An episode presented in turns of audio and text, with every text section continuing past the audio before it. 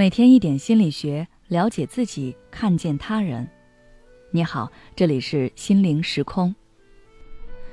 今天想跟大家分享的是，决定我们自身的是当下的自己。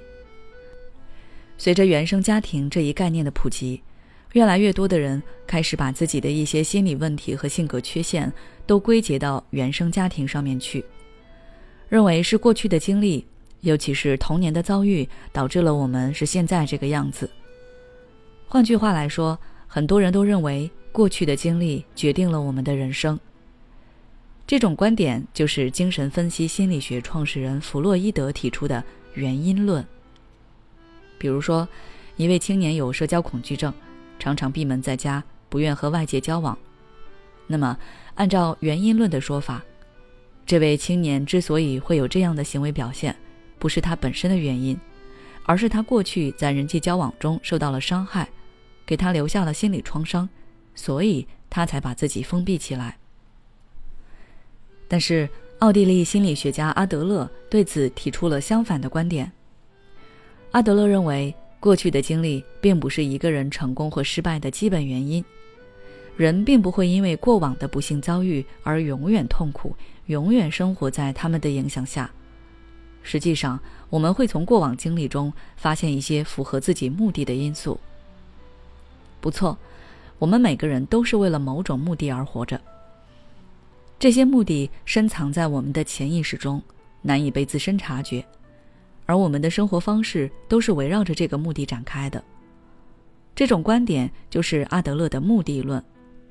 他认为，决定人自身的并不是过去的经历。而是我们如何看待以及如何利用这些经历。这么说可能有些难以理解。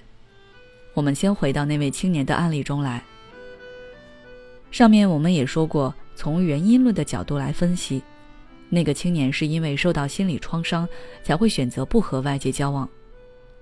但是如果从目的论的角度出发，那个青年之所以会把自己封闭在家，是因为他先给自己树立了一个。不和外界接触的目的，然后从过往的经历找到和自己目标相关的因素，自己曾在人际交往中受过伤害，然后用这个理由来说服自己拒绝和外界交流，进行自我防卫。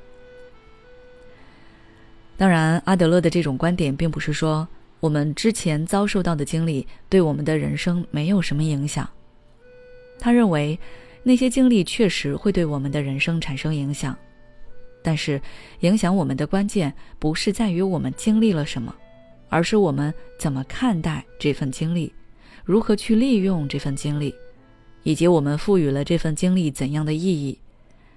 所以，我们的生活状态并不是被他人赋予的，而是由我们自己选择的。决定我们人生的是当下的自己。说到这儿。很多人可能会生出一种恐惧感，因为对于不少人来说，是生活在推着他们往前走。生活把他们放在哪里，他们就停在哪里。他们没有想过如何通过自己来改变生活，让自己随波逐流。虽然不一定不好，但是你把自己人生的选择权交付出去了，那就得接受与此对应的结果。当然，无论是被迫接受当下的生活，还是想要用行动来改变现实，我们都会面临各种各样的挑战。我希望，不管你是选择哪种情况，都请记得先接纳自己，欣然正视接受自己的一切，接纳不完美，不要被过往的经历所束缚。好了，关于阿德勒的观点就介绍到这里。如果你想要了解更多有关心理学方面的内容，欢迎关注我们的微信公众号“心灵时空”，后台回复“如何爱自己”就可以了。